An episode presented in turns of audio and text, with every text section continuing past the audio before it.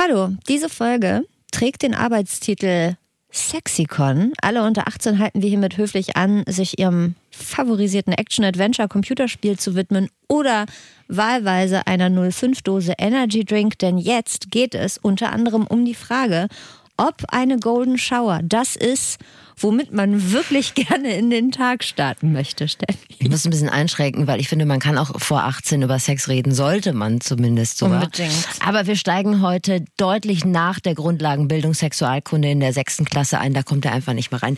Grob geht's um solche Fragen wie, ob Crossdressing nur die Klamottenauswahl oder auch das Maß an Stimulation steigert. ob man trotz Ballonfetisch nochmal einen normalen Kindergeburtstag ausrichten kann und ob Cuckolding so witzig ist, wie der Name verspricht. Oder äh, ob ihr vielleicht sexuell gar nicht missioniert werden müsst, weil Missionarstellung euch eigentlich reicht. Das ist absolut keine normale Frageplattform, aber hier wird zu jeder Frage eine Antwort geboren. Das ist das Sprungbrett, durch das ihr zum Verständnis kommt. Guten Tag, das ist das Flexikon. Ein Podcast von Enjoy vom NDR mit Anne Radatz und Steffi Banowski. Ein Laber-Podcast mit Bildungsauftrag für wichtige, unbequeme, viel zu selten gestellte und manchmal auch peinliche Fragen des Lebens. Die wollen wir nämlich beantworten mit Hilfe von klugen Leuten, die es wissen müssen. Und das ist hier die Frage. Sex. Wie finde ich raus, was ich im Bett wirklich gut finde? Ich Mhm. finde, es ist dramatisch genug, dass wir da Mitte 12 noch Klärungsbedarf haben. Aber vielleicht geht's euch ja ganz genauso. So an jeder Ecke wird man ja zugeballert mit irgendwelchen Sexfantasien, Praktiken, umgesetzt von Menschen, die anscheinend schon immer wussten, was sie so richtig antörnt.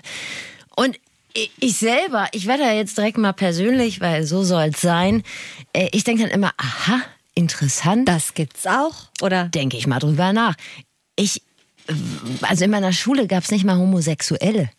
War allerdings auch eine katholische Schule. Ich glaube, so ein Grad an Queerness hätte einen nicht direkt zum Einser-Abitur empfohlen. Im Kloster der Schwester der lieben Frau. Die Schwester unserer lieben Frau haben mich das Leben gelehrt. Ja, das klingt aber auch nicht nach sexueller Freiheit, ehrlich gesagt, die ganze Geschichte. Nee, und ich, mein Instrumentenkasten, um das Wort mal wieder rauszuholen, haben wir lange nicht mehr gehört, das war einfach nur so Heterosex, Missionarstellung, vielleicht mit vier Baileys, wenn es richtig hart auf hart kam, irgendwie nochmal hinter, hinter der Scheunenparty da am Hinterausgang, also während der Walk in the Park Für vier lief. Baileys kriegt man dich. Ist ja gut zu wissen einfach. Nehme ich als Tipp mit für deinen nahenden Geburtstag. Wolltest du mit mir was starten oder wolltest du mich jemandem empfehlen? Nachdem wir letzte Woche schon gesagt haben, dass man mit dir gut schlafen kann. Das auf jeden Fall. Würde mit mir schlafen würde ich eher als Oh, entschuldige, ist der Stuhl. Soll ich trotzdem nochmal sagen, würde Ja. ich eher als vielleicht langweilig Ja, nee. einstufen. Also guter Standard, höchstens. Ich würde, äh, ähm, um, um auch privat zu Ja, werden. ich wollte dich gerade fragen, du bist so ein Stadtkind, du hast da sicherlich viel mehr erlebt. Klar, es war wild von Anfang an. Nein, aber was ich ähm, spannend finde, ist das, oder was heißt spannend, vielleicht ist das auch normal, aber während in den 20ern Sex so irgendwie da war und auch ganz cool, aber ja, hat man halt gemacht, so wie ähm, Urlaub auf Mallorca oder mal im Eiscafé einen Cappuccino trinken bin ich dann in den 30ern richtig durchgestartet und ich musste da so dran denken, als Bettina Rust vor vor zwei Folgen, wie wir in unserem Zeitstrahl sagen, in der Folge, Flexikon-Folge zum Thema Älterwerden gesagt hat, dass sie mit ähm, 54 den besten Sex ihres Lebens hatte, habe ich auch das Gefühl, das wird immer besser und geiler und da ist immer noch Luft nach oben. Das macht mir Bock. Es macht Vier mir- Baileys und wir sind am Start. Es macht mir Hoffnung. Ja. Also, egal wie alt ihr seid, hier könnt ihr noch was lernen und ja, euren Horizont erweitern. Hoffe ich zumindest. Wessen Flexpertise steuerst du denn heute bei? Wohl, ich weiß es ja schon so ein bisschen, aber Mhm. werd mal konkret. Ich habe mit einem Pärchen getroffen, äh, Pärchen gesprochen, und zwar mit Chris und Caro.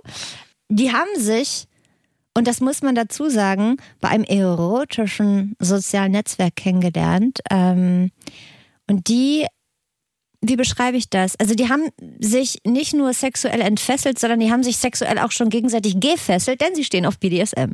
Okay. So unter anderem. Und ich habe mit ihnen darüber gesprochen, wie sie da so drauf gekommen sind, wie sie sich da so rangetastet haben und ähm, ob's bockt. Gut, Ich bin mega gespannt, ich bin auf die ganze Folge total gespannt. Ich, ich habe auch. mit Madita Oeming gesprochen. Der eine oder andere kennt die vielleicht. Für mich war das sehr schön, weil es genau die Flexpertin war, die ich mir gewünscht habe, weil ich bin mir sicher, dass die Ahnung hat. Madita Oeming ist Pornowissenschaftlerin. Gut, das ist kein Studienfach, äh, das wird so aktuell zumindest nicht angeboten und irgendwie klingt das ja auch schon nach einem Pornotitel, finde ich. Pornowissenschaften 2, mhm. wenn der Hausmeister die Milch bringt. 13 Bumsfidele Erstsemester, sowas in der Art. Deshalb habe ich Madita gefragt, ob der Begriff Pornowissenschaftlerin eigentlich so angebracht ist. Ähm, also ich benutze diesen Begriff so ein bisschen als eigentlich ist es wie eine ausgedachte Disziplin, weil es gibt leider noch kein Institut für Pornowissenschaften, sondern es ist eine Art Sammelbegriff für Menschen, die sich eben mit Pornos als Forschungsgegenstand beschäftigen. Das kann man aus vielen verschiedenen Blickwinkeln machen. Ich mache das aus einem kulturwissenschaftlichen. Das heißt, mich interessiert einerseits der Inhalt von Pornos, also was passiert da eigentlich wirklich, was sehen wir, welche Körper, welche Sexualitäten, wie wirken Pornos auf uns. Mich interessiert, was hat Porno für einen kulturellen Platz in unserer Gesellschaft? Wo ist es mit Stigma und Scham belegt? Warum? Wer guckt Pornos, soweit man das eben herausfinden kann? Ja, da meldet sich auch nicht direkt jeder, wenn man fragt, wer guckt hier Pornos. Also eine Straßenumfrage kannst du so nicht machen. Ja, aber da, ich finde ja die meisten Umfragen zum Thema Sex, da denke ich jedes Mal, wie reliable sind diese Werte wirklich? Weil sowohl bei der Frage, ah, Sie leben in einer Beziehung, wie lange sind Sie schon zusammen? Äh, ja, zehn Jahre. Oh, wie oft haben Sie denn Sex? Da sagt ja keiner, oh, wenn es hochkommt, einmal im Jahr, aber dann auch nur, wenn wirklich einer Geburtstag oder Namenstag hat, sondern jeder hat dann zweimal die Woche Sex. Und genauso ist es dann auch so, gucken Sie Porn? Nein. Nein. Genau, deshalb hat sie das auch so ein bisschen eingegrenzt. Ja. Also meine These ist ja, oder war zumindest, bevor ich mit Madita gesprochen habe, ich weiß nicht, ob du da mitgehst, dass Männer ihrer Kreativität in Sachen Sex schon früh freien Lauf lassen. also vor allen Dingen, weil äh, Pornos eine deutlich größere Rolle in deren Leben spielen, dass sie das Sexgame schon gedanklich durchgespielt haben und Frauen dann sagen, aha, interessant, mache ich mal mit. So wie bei Fifty Shades of Grey. Da war das ja auch so, dass er die absolute Expertise hatte. Er hat sie eingeführt in die Welt der Ketten und Fesseln. Ja, richtig. Ich habe es nie gesehen. Ich habe es weder gesehen noch gelesen, ehrlich gesagt. Ich habe es als Hörbuch gehört. Ich weiß, das lässt sich blicken. Das ist, äh, Komm, wir überspringen das. Das ist ein erotisches ja. Abenteuer, ja. Genau. Und dass das so ist, also dass Männer sich da deutlich entfesselter an das Thema ranwagen als Frauen, das stimmt nur zu 50 Prozent, sagt Madita. Ja und nein. Also die Beobachtung ist erstmal richtig und auch ähm, relativ leicht zu erklären kulturwissenschaftlich, dass Frauen tendenziell ein sage ich mal, weniger offenen oder experimentellen Zugang zu ihrer Sexualität haben. Das liegt aber nicht daran, dass Frauen weniger Lust auf Sex hätten, dass Frauen weniger sexuelle Fantasien hätten, sondern es hat etwas mit unserer sozialen Rolle zu tun, dass wir einfach nicht gelernt haben, sexuelle Wesen sein zu dürfen. Wir müssen uns immer bewusst machen, dass wir auf mindestens 200 Jahre Unterdrückung weiblicher Lust zurückschauen, in der unsere Lust entweder zu einer Krankheit gemacht wurde, also man hat vielleicht schon mal von Hysterie gehört, das war was, wovon wir geheilt werden mussten. Das war eigentlich nur sexuelle Lust. Uns wurden noch bis ins 20. Jahrhundert auch in der sogenannten westlichen Welt die Klitoris entfernt, um uns vom Masturbieren abzuhalten. Also wenn man alleine überlegt, welche Rolle zum Beispiel in Anführungszeichen Jungfräulichkeit bei Frauen spielt, was das für ein, ein Wert ist, ähm, allein, dass es dieses Wort gibt, das ist ein ganz großer Mythos. sei an dieser Stelle gesagt. Es äh, gibt kein Jungfernhäutchen, wie wir das gelernt haben, was uns verschließt und irgendwann geöffnet wird. Ähm, es ist also wenig verwunderlich, dass wir da heute keinen entspannten Zugang zu haben. Das müssen wir neu lernen. Die Beobachtung, dass Männer völlig entspannt, und ich spreche jetzt mal von heterosexuellen Cis-Männern, völlig entspannt ihre sexuellen Vorlieben ausleben und die komplette Bandbreite ausschöpfen, halte ich für absolut nicht wahr, weil Heteromänner sehr gefangen sind in einem gewissen Männlichkeitsbild und den Vorstellungen, was darf mir gefallen und was muss mir auch gefallen. Also auch die haben eben lange gelernt, was bedeutet männliche Sexualität.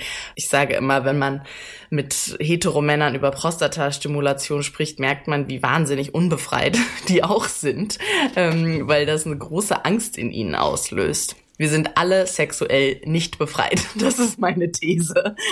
Also bei mir auf dem Schulhof früher war das so, dass die Typen schon äh, immer ihre Spindeln mit ihren CDs, CD-ROMs oder was weiß ich mitgebracht haben und da fleißig Pornos getauscht haben, die sie sich so gebrannt haben. Vielleicht waren es ganz früher sogar noch VHS, wo man dann nachts so sexy Clips mitgeschnitten hat oder so. Während wir Mädels irgendwie in dem Alter noch so gefühlt auf die Kette kriegen mussten, dass wir jetzt menstruieren.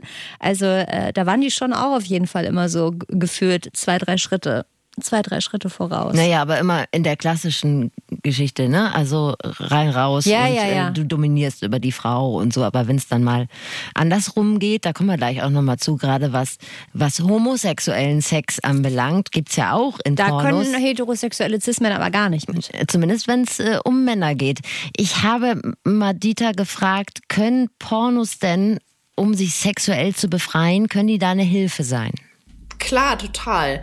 Ich finde, Pornos können eine ganz tolle Gelegenheit sein für eine Selbstbeobachtung. Aber für diese Selbstbeobachtung müssen wir eben offen sein. Und wenn ich da zurückkomme zu den, zu den ängstlichen Heteromännern zum Beispiel, ähm, also die Angst, die Heteromänner haben, sich zum Beispiel Schwulenpornografie anzuschauen, da steckt so eine Riesenportion internalisierte Homofeindlichkeit dahinter und so eine Angst, das erregend finden zu können. Und was bedeutet das dann über mich und meine Sexualität, äh, dass sich ganz, ganz viele Heteromänner dem niemals aussetzen würden und da vielleicht auch Dinge verpassen, die ihnen vielleicht gefallen würden, ohne dass das bedeutet, dass sie homosexuelle Neigung haben, die sie auch ausleben möchten, was natürlich völlig in Ordnung wäre. Aber es passiert gar nicht. Also ich denke, dass Angst und Scham einen sehr viel größeren Stellenwert in unserer Gesellschaft immer noch einnehmen, als wir denken und dass uns das davon abhalten kann, sexuelle Impulse wahrzunehmen, umzusetzen und auch anzunehmen. Also ich würde mir total wünschen, dass Menschen, wenn sie merken, sie erregt was, erstmal denken, hm, interessant. was passiert hier gerade mit mir? Ich probiere nochmal aus, ob sich das wiederholen lässt. Jetzt dachte ich erst, okay, vielleicht sind Frauen da ja deutlich offener, was zum Beispiel äh, gleichgeschlechtliche Erfahrungen betrifft, aber. Ja. Der Nummer eins Suchbegriff auf Pornoseiten weltweit ist immer noch Lesbian. ich will damit nur sagen, lesbische Sexualität haben wir ja zur, total, zur totalen Männerfantasie stilisiert. Das nimmt eine ganz andere Rolle ein in der pornografischen Welt. Natürlich muss man sagen, Lesbenpornos zeigen ganz selten wirklich lesbischen Sex. Das sei hier einmal erwähnt. Aber es hat einen total anderen Stellenwert in unserer Gesellschaft und steht vor allen Dingen nicht mit einem automatischen Weiblichkeitsverlust zusammen. Und das ist eben bei dem kulturellen Platz von Homosexualität total anders. Also wir lernen, dass das in einem Widerspruch steht zu Männlichkeit, dass Männlichkeit aufgegeben wird. Hinzu kommt, dass mit lesbischer Sexualität keine Penetration verbunden wird und mit schwulen Sex eben schon. Und auch das hat in unserer Gesellschaft halt so eine Form von aktiv und passiv. Das haben wir total problematisch aufgeladen. Und die Vorstellung, anal penetriert zu werden, ähm, ist für viele Heteromänner die absolute ja, Gefahr, Niederlage, Verlust ihrer Männlichkeit, Machtverlust. Ähm, ja, da könnte man eine eigene Folge drüber machen, aber ja. es ist schon ein, äh, ein elementares Thema. Ich habe mir beides mal angeguckt. Ähm, Lesben Lesbenporno und, und Schwulenporno. Und? Äh, es hat jetzt mit mir sexuell nichts gemacht.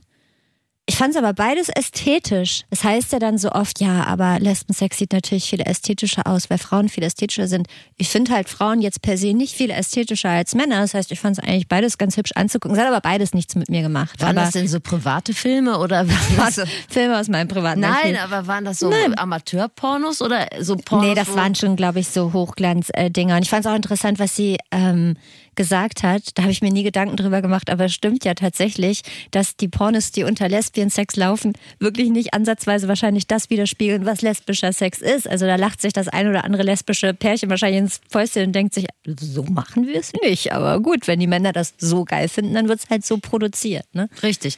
Ich hatte übrigens noch nie darüber nachgedacht, dass Männer das als so eine Gefahr empfinden, äh, die schwulen Pornos zu sehen, Mhm. obwohl ich das tatsächlich in meinem privaten Umfeld schon häufig festgestellt habe, dass Männer Schwulsein als eine ganz große Bedrohung ansehen. Also nicht in diesem sexuellen Kontext, aber zum Beispiel, wenn man so, es gibt so Väter in meinem Umfeld, wenn du zur Disposition stellst, dass deren Sohn vielleicht auch schwul wird, dann äh, begreifen es direkt als Oberfrechheit, dass man sowas gesagt hat und man wird dann vielleicht auch nicht mehr zum Grillen eingeladen. Schöne Grüße.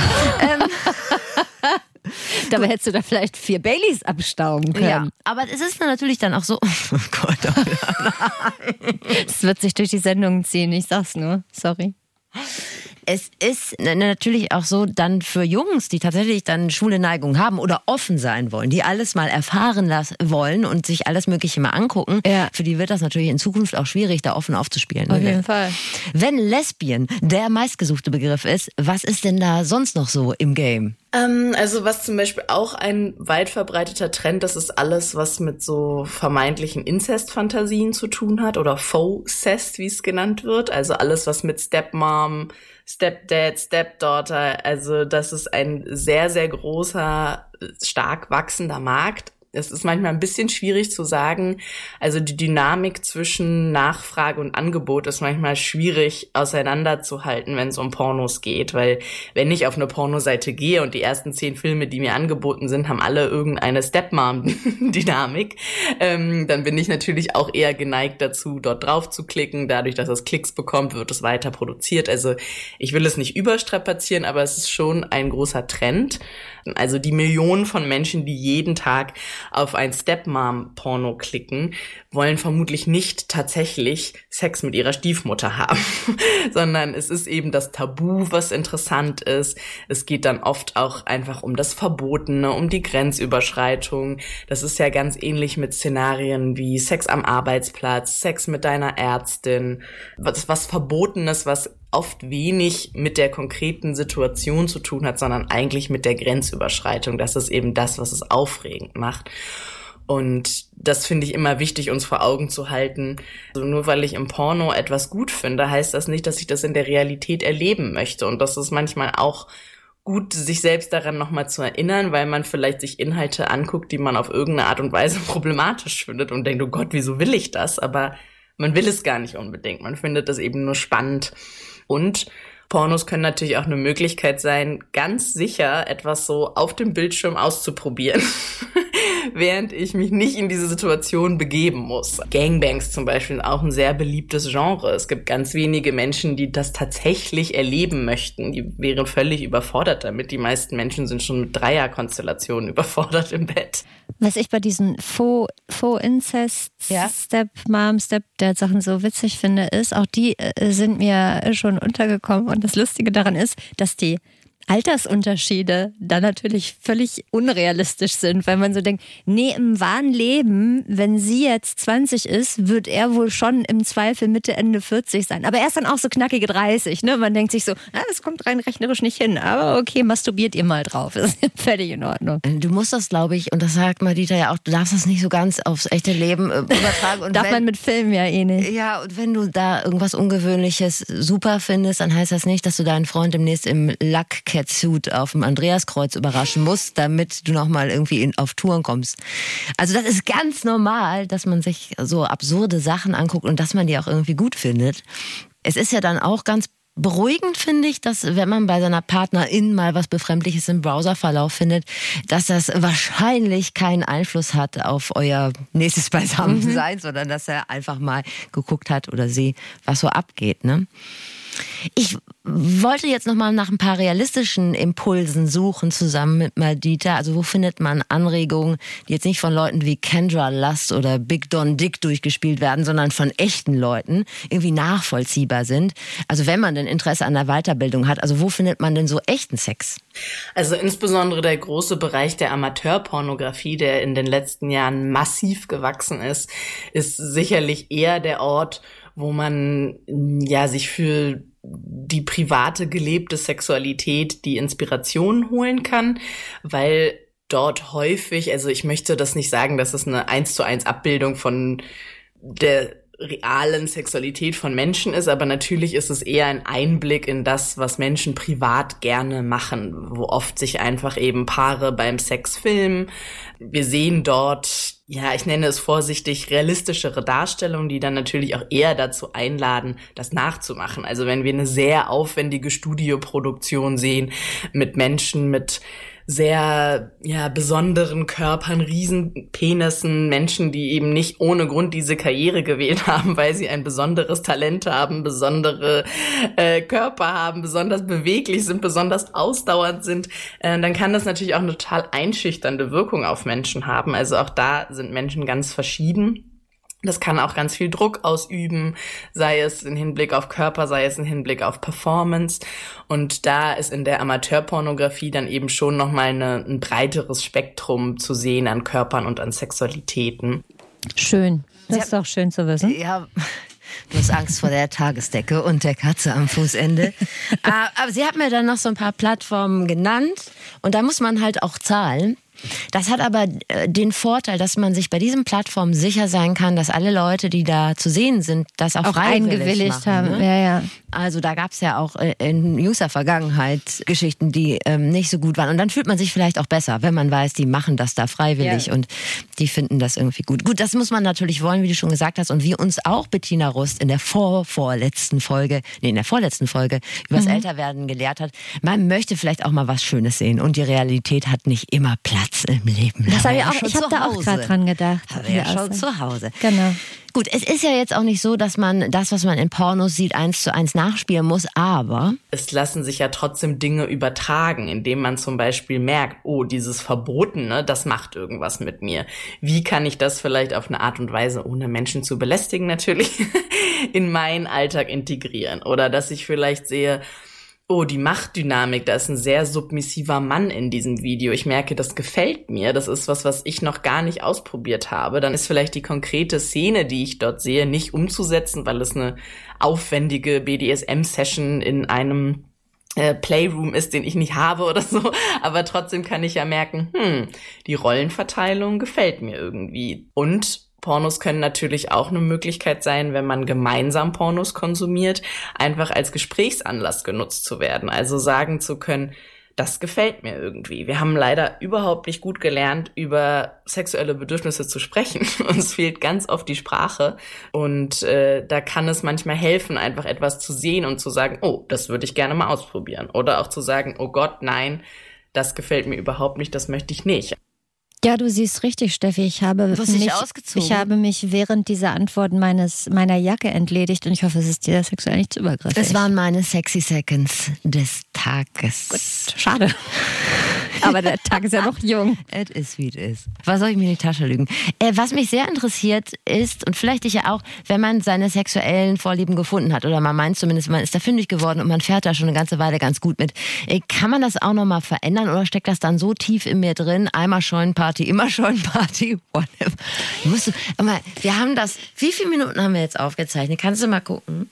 23. Wir, wir haben es bisher geschafft. Wir haben es bisher geschafft. Und jetzt dieses alberne Gesicht. Aber ich habe extra, warum musst du es denn jetzt sagen? Ich habe ja extra nicht laut gelacht bei Stecktief in mir drin, weil ich selber gemerkt habe, es ist armselig, wenn ich darüber jetzt lache. Also habe ich dich nur angestrahlt. Aber du weil musst ich deinen schwachen Charakter vorführen möchte. Ja, wirklich. Also, was steckte tief in dir drin? Scheunenparty. Gut, so. die Scheunenparty. Also, kann man sich auch nochmal sexuell umorientieren? Das war meine Frage. Ja, Absolut. Und das würde ich mir auch total wünschen, dass wir das mehr integrieren. Also sowohl was sexuelle Orientierung anbelangt, dass wir verstehen, dass das was Fluides ist, dass das ein Prozess sein kann, dass wir nicht einmal entscheiden, ich bin homosexuell oder heterosexuell und bleibe das für den Rest meines Lebens und keine einzige Person kann das irgendwie verändern. Also es würde uns helfen, wenn wir mehr personengebunden denken würden, wenn wir mehr zeitgebunden denken würden. Und das gilt bei sexuellen Praktiken noch viel mehr. Also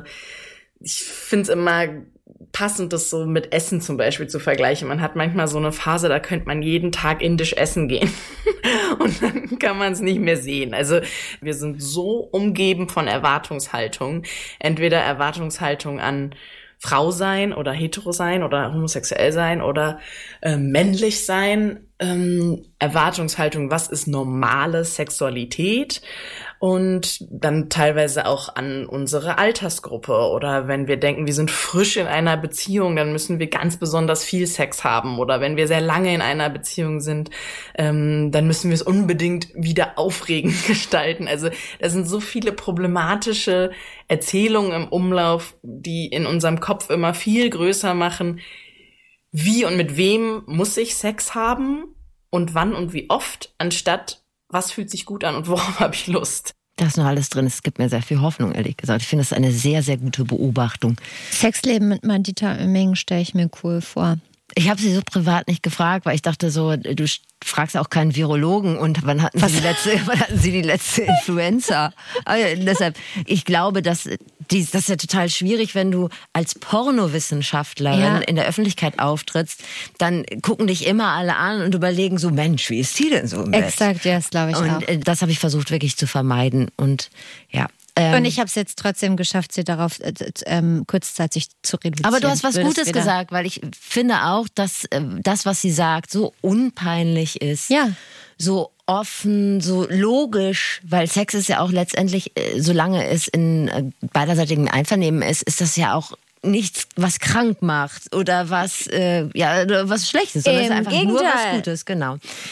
Ich habe eine überleitende Frage noch zu deinen Flexpertinnen mm. gestellt. Und zwar, weil es ja gleich bei dir um Fetisch geht. Habe ja. ich sie mal so gefragt nach dem Thema.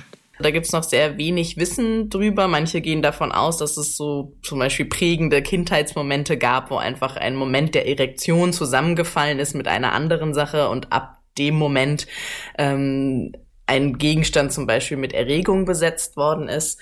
Aber oft stecken da, wie gesagt, eben auch viel übergeordnetere Ideen dahinter von Kontrollverlust zum Beispiel. Das meine ich jetzt im positiven Sinne, also Kontrolle abgeben, Macht abgeben, mich in die Hände von jemand anderem geben oder auch von einer Fürsorglichkeit. Also für manche Menschen sind zum Beispiel auch so Dinge wie Baden, Haare bürsten, also so sich um jemanden kümmern, das kann auch eine sexuelle Komponente bekommen das hat oft so einen Freakshow-Charakter, wenn wir darüber sprechen, dass wir sagen, uh, es gibt so komische Leute, die stehen auf das und das und was ist das Krasseste, worauf man stehen kann. Und da würde ich mir halt mehr so eine offene Neugierde wünschen. Also nur weil wir es eben völlig selbstverständlich gemacht haben, dass wir sagen, ja klar, sind Brüste erotisch. So, das haben wir halt einfach völlig normalisiert in unserer Gesellschaft. Aber warum?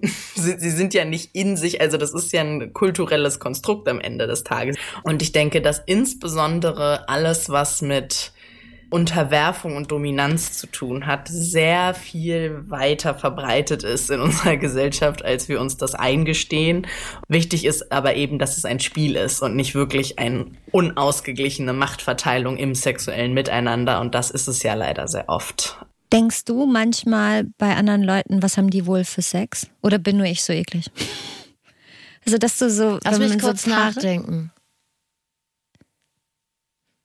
Also gar nicht so im Detail oder dass ich irgendwelche Fetische unterstelle, aber dass man so denkt, haben die viel Sex, langweilen die sich wohl? Soll ich die Wahrheit sagen? Mm, nee. Nein. Okay. Ja, aber okay, du. dann nur und ich. jetzt, ja, ich weiß nicht, ob das jetzt für mich eine angenehme Gesprächsbasis ist, aber. Für uns beide? Ja, Ach so. ist okay. Also, nee. nee, komm, ist okay. Achso, willst du dich kurz sammeln? Ja. Ich kann auch kurz was ganz anderes sagen, nee, um das Thema noch, umzulenken. Nee, ich wollte auch noch was sagen. Mhm. Was Madita jetzt gerade gesagt hat, weil es war der letzte Wortbeitrag von meiner Flexpertin. Äh, wenn man mal was anderes ausprobieren will, dann sollte man sich natürlich sicher sein, dass man sich da auf denjenigen, mit dem man das ausprobiert, dass man sich auf den verlassen kann. Und das muss ja nicht der Mensch fürs Leben sein. Äh, ich war ja auch im Swinger Club in Folge 1. Gut, dass du das noch, also Genau. Und da war ja auch so ein Vertrauensverhältnis, was mir besonders ins Auge gestochen ist. Und da geht's ja auch. Also, wie gesagt, es muss so ein, es muss abgesprochen sein, dass das alles unter uns bleibt, dass niemand dem anderen irgendwas antut, was er nicht will. Und dann ja. funktioniert das auch. Das war ja auch so eine offene Gesellschaft, die mich auch nachhaltig beeindruckt hat. Ich will folgende Dinge sagen. Erstens fand ich deine Flexpertin total großartig. Die erzählt so toll. Das wollte ich sagen. Zweitens möchte ich allen Leuten, die mich kennen, sagen, Nein, ich stelle mir nicht ständig vor, wie ihr alle Sex habt. Bitte versteht das nicht äh, falsch. Nicht, dass niemand mehr was mit mir zu tun haben will. Und drittens, off-topic, aber müssen wir nochmal dazu sagen, dass das nicht Ruth Moschner war, weil ihre Stimme Madita, ah ja, stimmt. Total ähnlich wie die Stimme Naja, von aber Madita hat äh, braune Haare. Die könnt ihr euch auch im Internet angucken. Die ist- braunen Haare. Die braunen Haare und äh, Madita überhaupt. Es gibt sehr viele Bilder von Madita Oeming im Internet. Man kann ja auch bei Twitter oder so folgen, so wie ich das zum Beispiel mache. Und ich danke dir, Madita, dass du dir so viel Zeit genommen hast. Und ähm, ich habe selten so klar und so wenig schambehaftet was zum Thema Sex gehört. Und dann war es auch irgendwie doch noch lustig mit uns. Und ich habe noch einen Fun-Fact zu Madita, Ja. äh, wie die äh, zu der Sache mit den Pornos gekommen ist. Äh, Sie wollte nämlich ihre Abschlussarbeit in Amerikanistik schreiben, und zwar über Moby Dick. Und dann erschloss sich ihr eine neue Welt und letztendlich, ich weiß nicht mehr, wie der genaue Abschlussarbeit-Titel war, aber es war dann Hat sie sich da quasi vergoogelt und dann. es war le- letztendlich war es dann doch eine Abschlussarbeit über Moby's Dick. Das Die Geschichte ist schön. super, oder? Wirklich. So, ja, danke. Danke, Was habe Ende. ich denn jetzt? Ja, danke, Ende. Kommen wir zu meinen Flexperten. Ich habe jetzt quasi zwei. Zwei in- in einem. Ich habe den Gag vorhin schon gebracht, aber er ist super stark, deshalb bringe ich nochmal. Ich habe mit einem Paar gesprochen, das sich sexuell nicht nur entfesselt, sondern auch gefesselt hat. Mach nochmal. Mach nochmal. Also, hör genau zu, Mhm. weil er ist gut. Ich habe mit einem Paar gesprochen, das sich sexuell nicht nur ent, sondern auch schon gefesselt hat, denn sie stehen auf BDSM. Stark. Bondage, Discipline, Dominance, Submission. Außerdem haben sie äh, noch einen gemeinsamen Fetisch und zwar das Looning. Da kommen wir im Gespräch noch zu, das wird noch erklärt, aber vorab kann man sagen, die beiden sind super offen, was Sex betrifft, probieren viel aus und vor allem sprechen sie auch darüber miteinander und netterweise haben sie auch mit mir drüber gesprochen und da kann man sich für sein eigenes Leben vielleicht noch ein bisschen was mitnehmen. Also Chris und Caro sind ein Paar. Sie haben sich, und das muss man vorab einmal dazu sagen, die haben sich bei einem erotischen Social Network kennengelernt. Bedeutet, die haben schon über Sex und Fetisch gesprochen, bevor sie sich überhaupt getroffen haben. Die Beziehung ist also vielleicht eh etwas anders entstanden als äh, deine, meine, vielleicht auch eure. Sie war also von vornherein sehr, sehr offen. Deshalb hinkt der Vergleich mit der eigenen Beziehung vielleicht manchmal ein bisschen. Aber lernen können wir von denen ja trotzdem. Und was weiß ich, wo ihr alle eure Partnerinnen und Partner kennengelernt habt. Also BDSM und Looning.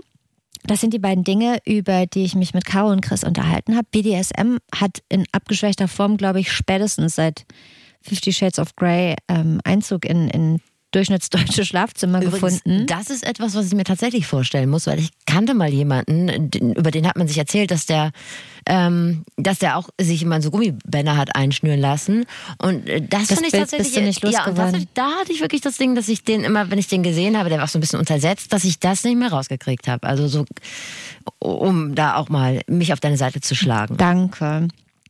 Also das kennt man, ne? Da, da wird mal jemand ans Malenbett gekettet oder ähm, auf der Tagesdecke dominiert. Solche Dinge passieren.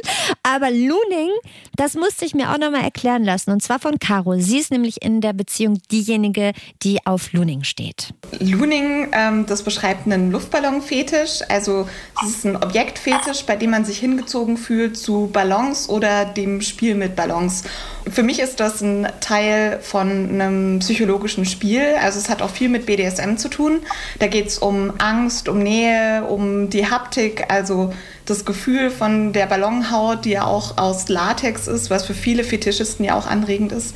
Und ja, das Spiel mit, diesem, mit dieser Spannung, die hinter einem Ballon steht, im wahrsten Sinne des Wortes. Dazu muss ich erklären, dass Looning ähm, bei Caro so eine Art Wechselspiel ist zwischen Erregung und einer Phobie. Also das, das ba- balanciert so quasi auf dem schmalen Grat zwischen Angst und Erregung. Und so bauen wir das ein. Also wir machen das wirklich relativ selten. Ich würde sagen, vielleicht so ein, zwei, dreimal im Jahr. Halt nur an den Tagen, wo ich das Gefühl habe, heute geht das. Und ähm, bin aber auch extrem vorsichtig. Und wenn ich dann merke, jetzt wird es kritisch, dann ziehe ich das Ganze lieber wieder zurück. Zuerst habe ich gedacht, als ich das gehört habe, vor äh, letzte Woche oder so, haben wir, hast du das mal angerissen, habe ich gedacht, kann ich überhaupt nicht nachvollziehen. Jetzt, wo die beiden das erklären, denke ich so, ah, ich verstehe. Ich verstehe es, weil es mit Angst zu tun hat und weil ja viel bei BDSM mit so einem Reiz und so Grenzen überschreiten und dann wieder einen Schritt zurück und bis wohin kann man gehen und so und dieses Luftballon aufpusten und wann platzt der und Es geht so. ums Platzen, davor hat sie Angst. Ja, genau. Es gibt unterschiedliche, also innerhalb dieses ähm, Looning-Fetisch gibt es Popper, Semi-Popper und noch was Drittes. Und die Unterscheidung ist, die einen werden erregt eben durch das Platzen lassen, die anderen haben genau davor Angst. Da muss man, da ist es dann eher das Aufblasen und das Anfassen und dann gibt es noch was dazwischen. Also auch innerhalb dieses Fetisches mh, mm, unterscheidet mhm. sich das. Und bei Caro ist es halt mh, mm, eher die Angst, mit der so gespielt wird irgendwie. Ne? Okay. Und deshalb machen sie das halt auch wirklich nicht. Also da wird jetzt nicht beim Aufkommen jeglicher Geiler direkt ein Ballon aufgeblasen, sondern das. Das fand ich lustig. Geht. Das geht wirklich nur, wenn sie da, wenn die Stimmung einfach irgendwie stimmt. Ne? Hat Chris ja auch gerade gesagt, zwei, dreimal im Jahr und sonst nicht.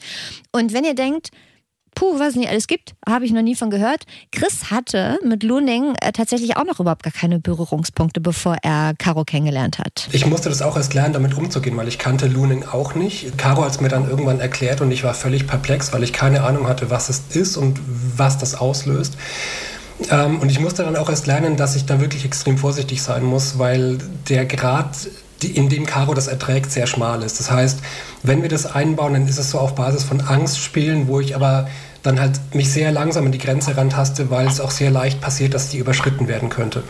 Klar, es ist am besten, wenn beide Bock drauf haben und es soll auch um Himmels Willen niemand was machen, was ihm ein ungutes Gefühl gibt. Aber mal was auszuprobieren, dem Freund oder der Freundin zuliebe, wo man selber vielleicht denkt, ach, brauche jetzt nicht unbedingt, aber man weiß halt, der andere steht komplett drauf. So wie es ja bei Caro und Chris war mit dem Looning, ist ja äh, auch mal ein Versuch wert. Das kann ich jedem nur empfehlen, einfach einen Schritt mal auf einen Partner zuzumachen, eine Partnerin zuzumachen, zu gucken, kann ich mich mit dem, ähm, was dem oder der anderen da gefällt, identifizieren, kann ich es mal austesten, lasse ich mich drauf ein. Das ist ja auch so eine, eine emotionale Frage, einfach mal quasi was für jemanden zu tun, ähm, so ein bisschen selbstlos und dabei dann vielleicht was zu entdecken, was einem auch Spaß macht. Viele Leute ziehen ja auch ihre Lust oder Erregung, Freude daraus, dass es dem Partner, der Partnerin gefällt. So ist es bei uns beim Looning, weil das ist jetzt was, das erregt mich an sich überhaupt nicht. Aber ich liebe Karos Reaktion darauf. Das bedeutet, ich ähm, ziehe dann aus ihrer Reaktion meine eigene Lust sozusagen. Also ich finde, es gibt bestimmt immer Sachen, wo man sagt, schön, dass du es ausprobieren willst, aber ich sehe mich da nicht. Man muss nicht alles durchboxen. Genau, man muss nicht alles durchboxen Boxen, aber wenn ein was jetzt nicht komplett abturnt, aber man einfach so denkt, weiß ich jetzt nicht, was ich davon habe, dann finde ich den Gedanken schon gut zu sagen, ja, dann probiert man es halt mal aus. Jetzt wollen wir ja wissen, wie man rausfindet, dass man zum Beispiel auf Looning steht. Und äh, Caro hat das eher zufällig und vor allem schon äh, ziemlich früh rausbekommen. Ja, das müsste in so einem ja, Teenageralter gewesen sein. Und ich hatte tatsächlich irgendwie einen Ballon in meinem Zimmer liegen. Und es sind so Phasen, wo man auch experimentiert mit der eigenen Sexualität und auch mit Selbstbefriedigung. Und ich war schon jemand, also immer jemand, der leicht durch Reibung kommt. Also ich habe mich dann ähm, gerne zum Beispiel an Kissen oder Decken gerieben. Das war für mich irgendwie erregender, als das irgendwie mit den Fingern zu machen oder irgendwelches Spielzeug zu benutzen. Und dann habe ich mich irgendwann auch mal für den Ballon entschieden und fand das Gefühl unheimlich spannend. Und das war wirklich so eine ja, fast Zufallsbegegnung oder eben auch diese Phobie, die ich seit Kindertagen habe, eigentlich vor Ballons. Es war so ein, wie so eine Art Mutprobe, kann man sagen. Und das hat Madita Oeming ja vorhin auch gesagt, dass manchmal so Fetische entstehen aus Erfahrungen in der Kindheit zum Beispiel. Und bei Caro könnte, weiß ich nicht, aber könnte es ja auch so sein, dass es mal irgendwie so eine Situation mit dem Luftballon gab und dann ist das irgendwie so, sind die Synapsen so verbunden im, im Kopf. Bei Chris ist es ja eher das ganze BDSM-Ding. Und äh, den habe ich auch gefragt, wann und wie er da auf den Geschmack gekommen ist. Im Prinzip ticke ich schon immer so. Also ich habe als Kind relativ viel gelesen ich habe gerne die fünf Freunde gelesen, diese Geschichten, die ja auch heute noch relativ bekannt sind. Und irgendwann habe ich festgestellt, dass ich total fasziniert davon bin, wenn in diesen Geschichten irgendwer gefesselt wird. Dann ähm, kam die Pubertät und mit der Pubertät kamen dann halt die auch entsprechenden Fantasien von gefesselten Frauen oder solchen Dingen. Ich konnte es aber nach wie vor nicht einordnen, weil ich halt meine ähm, Jugend in den 80ern verbracht habe. Damals gab es kein Internet. Das heißt, ich war mit diesen Bildern in meinem Kopf quasi alleine und ähm, wusste nicht, bin ich irgendwie ein verkappter Gewalttäter oder Vergewaltiger oder ist das normal, was ich da empfinde? Und bin dann wirklich so, als ich glaube ich 20 war, durch Zufall mal über ähm, ein amerikanisches Bondage-Magazin gestolpert und das war für mich wie so eine Erlösung, weil ich ab dem Moment wirklich gesehen habe, also dafür gibt es offensichtlich einen Markt, das heißt, ich kann damit nicht alleine sein. Es, es, hatte plötzlich einen Namen, was für mich auch eine ganz große Erleichterung war. Es war nicht mehr so diffus, sondern jetzt war es konkret und Seitdem habe ich auch versucht, das ein bisschen auszuleben in einem vorsichtigen Rahmen. Das funktioniert aber halt nicht, wenn die entsprechende Frau da nicht auch so tickt. Also das war in den damaligen Beziehungen, die ich geführt habe, auch nicht ganz einfach, weil ich halt diesen Drang in mir hatte und es ausprobieren wollte, aber meine jeweilige Freundin nicht so unbedingt. Das heißt, ich habe den Teil dann doch wieder in mir vergraben und ähm, es war ein etwas äh, holpriger Weg, den ich da gegangen bin, um es mal so zu sagen. Gut, dass er mal äh, über ein amerikanisches Bondage-Magazin gestolpert ist, ist mir leider nicht passiert. Irgendwie, also interessant. Und wie gut, dass es solche Portale gibt, wo sich Leute darüber ja. treffen können. Aber den Mut, erstmal zu finden, zum Beispiel seinem Partner, seiner Partnerin von irgendeiner Idee oder irgendeinem Fetisch oder so zu erzählen, den zaubert man ja auch nicht so halbnackt aus dem Ärmel. Steffi, du meldest dich, Stefanie? ja. Bitte? Was meinst du, wie viele Leute es gibt, die nie so weit kommen, und die wahrscheinlich ein wahnsinnig langweiliges, nee, trauriges sexuelles Leben haben. Und es hätte so anders sein können, wenn man mal über ein Bondage-Magazin gestolpert wäre. Zum Beispiel. Es scheitert halt, das sagen auch Caro und Chris, es mangelt meistens an der Kommunikation. Ich glaube, es ist überhaupt kein Problem, Dinge zusammen auszuprobieren und dann festzustellen, das funktioniert halt irgendwie doch nicht. Es hapert aber, glaube ich, ganz oft an der Kommunikation. Also das ist auch das, was ich vorhin meinte mit, wir sind da wahrscheinlich nicht so ganz repräsentativ, weil wir halt schon sehr intensiv über Sex gesprochen und geschrieben haben, bevor wir ihn hatten. Und äh, also insofern hatten wir es da relativ, relativ einfach. Ich glaube aber, dass halt viele Paare eher dazu neigen, die Sexualität mit sich selbst auszumachen und da den Schritt zu machen, zu sagen, hey, ich würde das gerne mal ausprobieren. Ich glaube, das ist der entscheidende Knackpunkt. Finde ich voll interessant. Ich denke, dass man sich eigentlich entscheiden muss. Ne? Fange ich an beim Sexuellen und suche meinen Partner über die gleiche sexuelle mhm. Vorliebe, wenn ich sie denn schon gefunden habe? Ne? Oder mache ich es andersrum und hoffe dann, dass äh, ich das irgendwie vermittelt bekomme? Und ich glaube, dass ganz oft so ist, dass man, also die Angst, die dahinter steckt, warum man sich dann vielleicht nicht traut, sowas zu sagen, ist ja die Angst, abgewiesen zu werden oder irgendwie für verrückt genau, erklärt stell dir zu vor, Dann müssen die sich trennen ja. Weil sie sich nicht einschnüren. Ja, oder genau, oder man schämt sich ja dann vielleicht auch, weil einem das Gefühl gegeben wird, man ist irgendwie, äh, man ist krank. Bei Caro war das tatsächlich auch so, dass sie in der Vergangenheit durchaus auch schon Beziehung hatte, wo äh, der Partner mit diesem Looning-Thema nicht so super easy umgegangen ist. Ja, leider. Also die Erfahrung musste ich auch machen äh, mit meinem ersten Partner, der da so gar nicht offen war in dieser Richtung.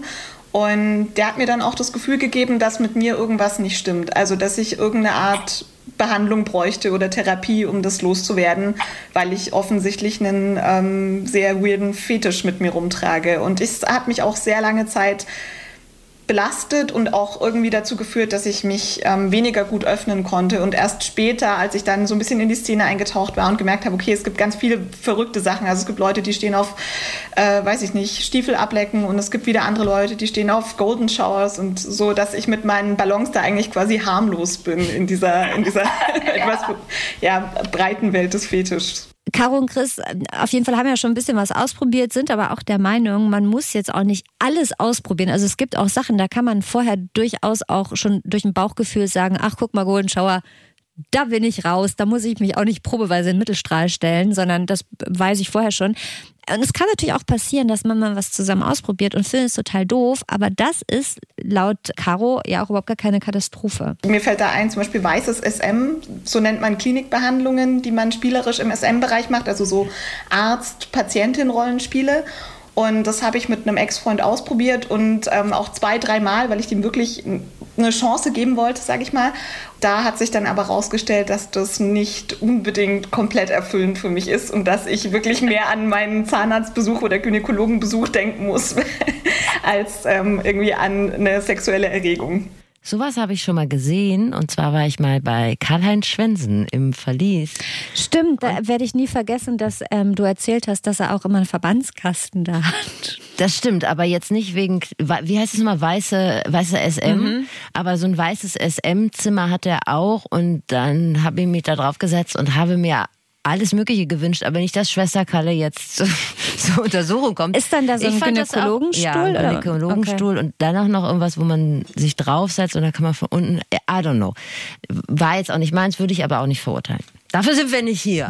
Ich habe die beiden auch gefragt, übrigens, ob sie glauben, dass manche Leute wirklich gar nicht mehr wollen als Licht aus, Missionarstellung, rein, raus, danke, Ende. Oder ob sie glauben, dass jeder, du hast es ja auch gerade schon gesagt, dass vielleicht jeder doch irgendeinen versteckten Kink hat, den er gar nicht entdeckt, weil er sich nicht traut und ähm, sich einfach nicht so richtig damit auseinandersetzt. Also ich glaube tatsächlich, dass es die Menschen gibt, die mit der Samstagabend-Lichtausnummer glücklich sind, weil das dann eher so der Triebabfuhr dient. Also das ist so nach dem Motto, jetzt ist es mal wieder nötig, jetzt bringen wir es hinter uns so ungefähr. Ich würde aber tatsächlich vermuten, dass es eher so die Minderheit ist, dass bei den meisten Leuten die Hemmschwelle, sich auszuprobieren oder zu dem zu stehen, dass man halt auf irgendwas steht, sie daran hindert, das dann zu tun. Aber das ist wirklich reine Bauchpsychologie. Das kann ich jetzt nicht wirklich begründen, natürlich. Also meine Erfahrung. Sagt mir, es ist auf jeden Fall sinnvoll, seine sexuelle Orientierung äh, zu finden, bevor man Kinder hat. Ähm, Wie, machen Kinder das nicht so leichter? Im Raum stehen. Also bei Chris und Caro äh, im Bett ist auf jeden Fall, glaube ich, was los und die sind witzig und cool und die quatschen da, glaube ich, auch super entspannt miteinander drüber. Und ähm, ich habe mich sehr gefreut, dass sie mit mir da so entspannt drüber gequatscht haben. Ich durfte unter die Decke bei Caro und Chris. Die waren auch so eloquent. Ne? Wie sehen die denn aus? Ich weiß gar nicht, wie alt die sind. Ich glaube, Caro ist ein Tick jünger als wir und Chris ist ein bisschen älter als wir. Und die sehen einfach so aus wie so ein Paar, das man im Urlaub trifft und die sitzen am Nebentisch und dann nickt man sich nett zu und sagt, ach Mensch, wir Ja. hier auch, hier schönen Tag noch. Also es gibt ja vielleicht auch gerade, dachte ich, vielleicht so gerade in diesem BDSM-Game Leute, die extrem gepierst sind. Nein, oder überhaupt so, nicht. Nein, ähm, die laufen nicht irgendwie in, in einer Latex-Corsage ähm, morgens an Bankschalter oder so. Also ich habe mir in Vorbereitung auf diesen Podcast natürlich auch sehr viele Pornos angeguckt oder zumindest ansatzweise mir so einen Einblick verschafft und habe sehr viele Nippelpiercings und so gesehen. Also das scheint zumindest im Filmischen eine Rolle zu spielen. Deshalb habe ich gefragt. Das kann ich natürlich nicht beurteilen, ob sie Nippelpiercings hatten. Der Nippel habe ich in diesem Interview nicht gesehen. Und das ist das Fazit. Männer und Frauen sind gleichermaßen verklemmt. Macht euch da nichts vor. Thema Fetisch, auch wenn es einen selbst äh, erstmal nicht anmacht, einfach mal ausprobieren, wenn man es mit sich vereinbaren kann. Vielleicht kriegt ihr euren sexuellen Kick ja dann daraus zu sehen, wie viel Spaß eure Partnerin oder euer Partner dran hat. Pornos können den sexuellen Horizont erweitern. Hört in euch rein, welche Grenzüberschreitung euch anmacht und zieht da das Beste für eure Sexualität raus. Man muss nicht alles ausprobieren. Wenn man schon ein Bauchgefühl hat, dann ist es nicht verklemmt, wenn man sagt, will ich nicht. Aber wenn ihr merkt, hui, das ist aber jetzt nicht normal, was äh, mich da antörnt, macht euch keine Sorgen. Nur weil ihr Spaß an einem zum Beispiel Stepmom-Video habt, heißt das nicht, dass ihr in nächster Zeit eure Stiefmutter flachlegen wollt. Dasselbe gilt übrigens für eure Partnerin. Zusammen ausprobieren und dann merken, ah, nee, ist doch nix, kann auch witzig sein und zusammenschweißen. Es ist alles erlaubt, wenn der andere oder die andere freiwillig mitzieht. Vertrauen muss halt da sein. Auch wenn ihr einen Fetisch nicht teilt oder nicht versteht, verurteilen oder im schlimmsten Fall sogar auslachen ist uncool. Im Laufe des Lebens können sich sexuelle Orientierungen durchaus verändern und Kommunikation ist alles. Und ich glaube, man sagt sexuell und nicht sexuell, aber ich wollte hier nicht wie mein eigener Opa dastehen. Kleiner Hinweis noch auf einen anderen sehr guten Podcast. Kultoffelsalat ist ein Podcast, äh, der hat äh, Schnittmengen zum Flexikon. Allerdings klären die da mehr Fragen zum Thema Kultur, wie der Name schon sagt. Kunst, Bücher, digitale Medien oder auch Musik. Und in der aktuellen Folge geht es um Ohrwürmer. Ich fände es übrigens schön, wenn es da mal einen Begriff gäbe, der nicht so klingt, als wäre man im Kindergarten. Aber ich habe nur Ohrwürmer gefunden. Schatz, ich suche einen raus für dich. Involuntary Musical Imagery. I-N-M-I. Indie, würde ich fast sagen. In me? Aber es klingt dann auch nicht cooler als ein Ohrwurm. Ich habe einen In me. so einen kleinen Inmi. So ganz kleinen Inmi. süßen Inmi. Die Podcaster Fritzi Brandt und äh, Chris Ignazi sind dem In me auf jeden Fall auf der Spur. Man weiß ja tatsächlich gar nicht, warum es Ohrwürmer gibt. Also die Wissenschaft hat noch nicht rausgefunden, ob es irgendwelche evolutionären Gründe dafür gibt. Ach, krass. Sondern man weiß nur, was, was sie mit einem machen. Ich habe mal nachgeschaut, ein äh, Ohrwurm lässt sich auch als eine Art Gedankenkarussell beschreiben. Du hast immer wieder diese eine Musik im Kopf.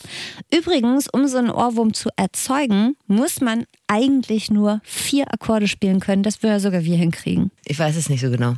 C-Dur, G-Dur, A-Moll und F-Dur. Ah, okay. In, in vielen populären äh, Stücken gibt es diese Voll. Reihenfolge. Und, und vor allem in richtig vielen Stücken. I saw an angel, of that I'm sure. People killing, people dying, children hurt, and you hear them crying. Can you practice what you preach? Won't you turn the other cheek? Forever young, I wanna be forever young. Wie gruselig. Es gibt übrigens noch viel mehr Songs, die mit diesen vier Akkorden auskommen. Ähm, da gibt es so ein Medley bei YouTube. Könnt ihr Ah, mal- schon mal gesehen. Axis. Hast du? Axis of Awesome? Ich Hast weiß nicht, ob das so hieß, aber so ein Medley aus immer allen möglichen Popsongs mit diesen vier Akkorden. Mhm. Mhm. Mhm, mhm. So, noch mehr magische Infos aus dem geheimen Leben der Innis, der Ohrwürmer, bekommt ihr von Fritze und Chris in dem Podcast Kartoffelsalat. Den findet ihr zum Beispiel in der ARD Audiothek. Das ist die Podcast-App der ARD. Und abonniert doch bitte auch das Flexikon. Herzlichst Ihre Anne und Ihre Steffi. Es folgt ein extrem geheimnisvoller Mystery-Teaser auf die nächste Folge. So, nachdem wir gerade schon über Sex gesprochen haben, äh, bist du süchtig nach irgendwas? Ich neige wohl ähm, zur Spielsucht, sagt man mir nach. Ja, da habe ich bereits was von gehört Ja. und ich durfte es auch sehen, dein recht überambitioniertes Engagement in der Welt von Super Mario und sonst noch irgendwas. Mm, Ich habe in meinem Leben eventuell schon den ein oder anderen In-App-Kauf auch bei Handyspielen getätigt. Das fällt, glaube ich, schon mal unter ungesund. Und ich verbiete mir selbst, öfter als einmal jährlich ins Casino zu gehen, aus Sorge, am Roulette-Tisch Haus und Hof zu setzen. Also ich bin nicht spielsüchtig, aber ich, ich glaube, ich wäre gefährdet, wenn ich nicht aufpasse. Ich, find, lernen. ich bin auch gefährdet bei ganz vielen Dingen. Also ich, alles, was ich gerne mache, da muss ich immer aufpassen, dass ich das nicht zu regelmäßig mache. Beobachte mich sehr genau. Wonach man alles süchtig sein kann. Ne? Also Spiele, Alkohol, Drogen, Social Media, Sex. Aber wann ist man denn eigentlich süchtig? Jeden Abend ein Glas Rotwein? Kann man das noch gesellig nennen oder hat man da schon ein Problem? Was ist, äh, wenn die Party ohne MDMA so langweilig ist wie Tante Gerdas 70. oder wenn ihr MDMA zu Tante Gerdas 70. mitbringt? Was ist, äh, wenn Anne sich nochmal krank schreiben lässt, um die Rainbow Road bei Mario Kart auf 200 Kubik zu schaffen? Ist das Sucht? Und falls ja, wie höre ich auf? Das ist die Frage im nächsten Flexikon. Anne äh, übernimmt die wissenschaftliche Seite und du sprichst mit einer Psychologin, Genau, richtig? die spezialisiert äh, unter anderem auf so äh, Gaming-Sucht und Social-Media-Sucht. Ich habe berechtigte Sorge, dass ich demnächst wöchentlich bei ihr sein werde. Naja. Ich habe äh, mit zwei Leuten gesprochen. Zum einen mit Nathalie Stüben, die ist Journalistin und die ist, wie sie mir gesagt hat, sie ist jetzt hauptsächlich im Bereich Alkohol unterwegs. Ähm, Aber nur noch beratend Nur noch tätig. beratend. Die war Alkoholikerin. Nee, das sagt sie nicht so gerne. Also sie hatte ein Alkoholproblem. Mhm. Und Ist da regelmäßig richtig abgestürzt. Mittlerweile macht sie Podcasts und äh, bringt so Leute tatsächlich wieder auf den rechten Pfad und vom Alkohol weg.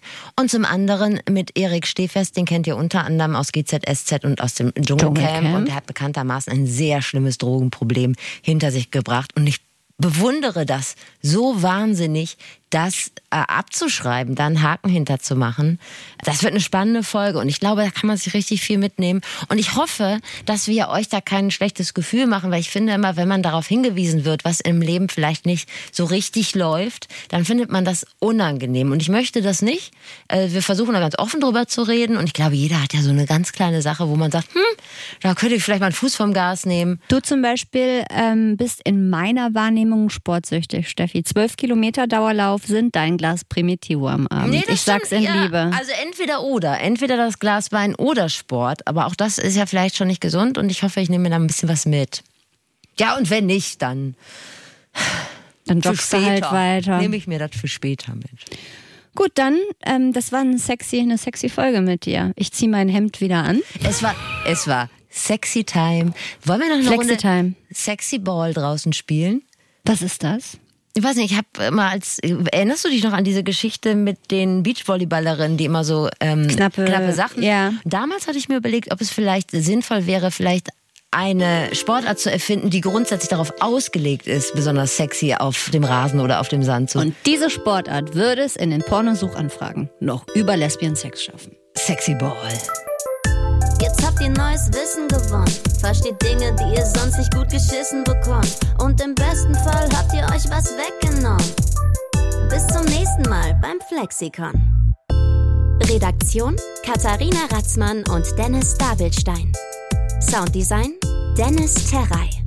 Rap und Stimme Zabi Pilgrim. Social Media Marilena Dahlmann.